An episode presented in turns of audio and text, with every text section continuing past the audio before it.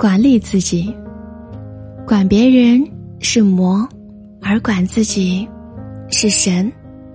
管理自己是一个人最大的本事，也就是所谓的管理好自己的形象、身体、情绪和言行等等。因为形象里藏着一个人的生活态度，是对自我的尊重和对生活的敬仰。身体是生存的本钱，是人生最要紧的投资。健康永远是享受幸福的基础，是应对生活的底气。一个真正成熟的人，都懂得如何的去管理自己的情绪。嗨，我亲爱的陌生人，希望你任何时候伤人的话都能够不说，冲动的事情都能够少做。